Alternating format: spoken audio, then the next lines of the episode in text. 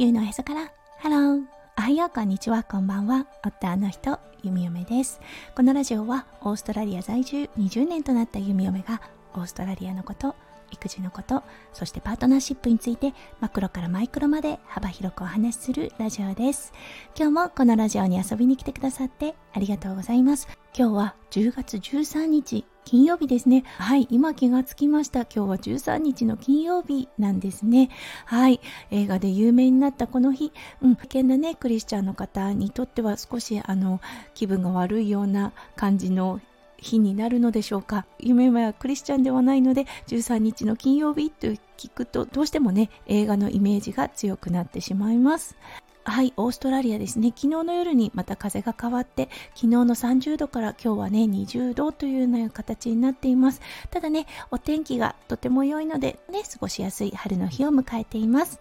はい、それでは最初のコーナー、ネイティブってどう話す？今日の Aussie English。今日のワードは、You look stunning です。はい。昨日だったんですが、息子くんのスイミングのレッスンが終わって、レストランでランチをしていました。その時にね、すごくね、素敵な装いをした女性が歩いているのを見かけました。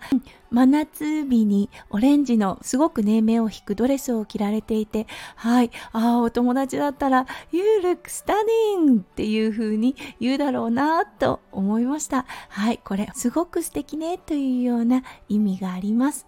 と、やはりね、ものすごく褒めるのが上手なオーストラリア人。そう、彼女は昨日すごく皆さんにこれを言われたのかななんて思っています。はい、それでは今日のテーマに移りましょう。今日はね、金曜日ということでパートナーシップについてお話をさせていただいてます。はい、今日のね、テーマは競争心についてお話ししたいと思います。それでは今日も元気に読み読めラジオをスタートします。夫婦間においてですねこの競争心が駆られる相手っていうのはやはりねものすごく近い存在、うん、ということもあって変にねこう競争心を駆られることって多いと思います。そうそしてねこの競争心裏を返せば羨ましいという感情であったり嫉妬という感情になるのかななんて思います。はい。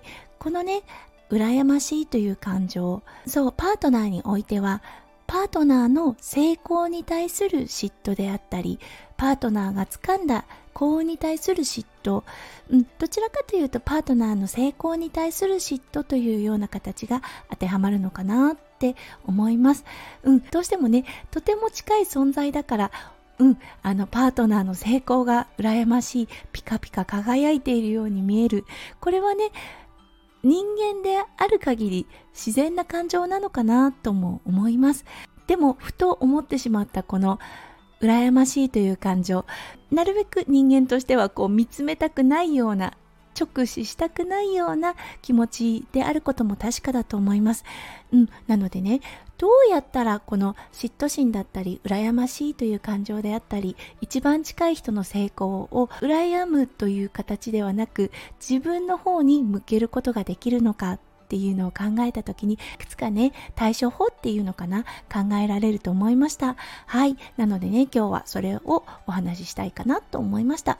まず第一になるべく比較をしないことです。はい。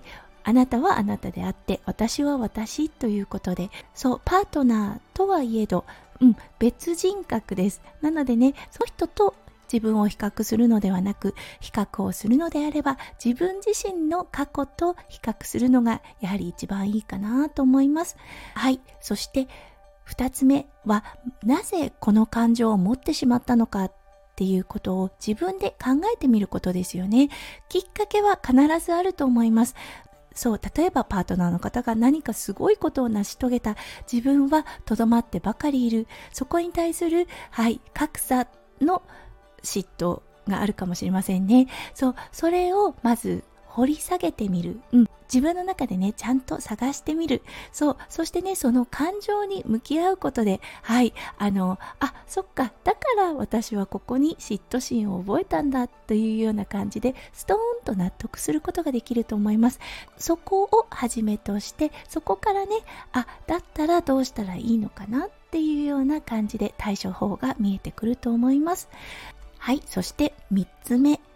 うん、これはね、自分の目標を設定する。そう自分であのなぜ嫉妬心が芽生えたかを見つけることができた。することでおのずから見えてくると思うんです。あなるほど。自分はこれを成し遂げたかったんだというようなことが見えてくると思います。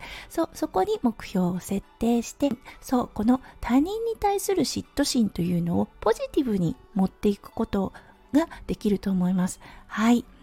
そして最後。うんこれはねもう本当に感謝であると思います。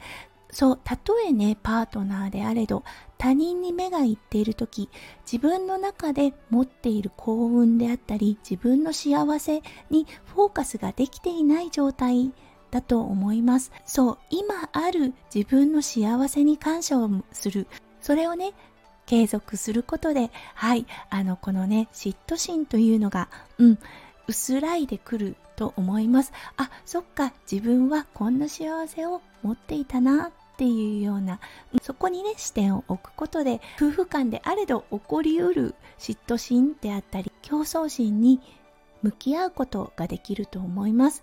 はい今日ねなぜ急にこのね嫉妬心であったり競争心をお話ししようかなって思ったのは今日ねちょっとふとした瞬間に自分の過去あそういえば夫翔ちゃんの成功が眩しくて眩しくてそうそしてね自分自身がものすごく小さく感じた時期があったなってていうことを思い出しました。その時ね弓嫁。多分その感情にただ蓋をしただけだったと思います。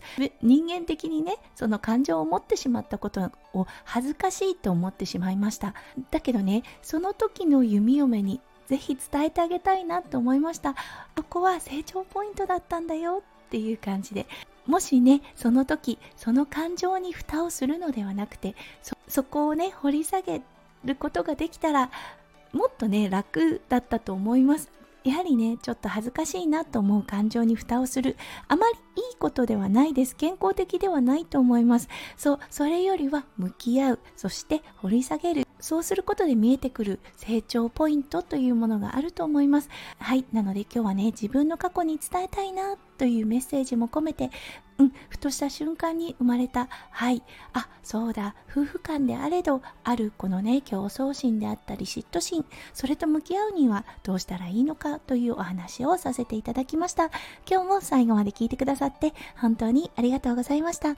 皆さんの一日がキラキラがいっぱいいっぱい詰まった素敵な素敵なものでありますよう、弓嫁、心からお祈りいたしております。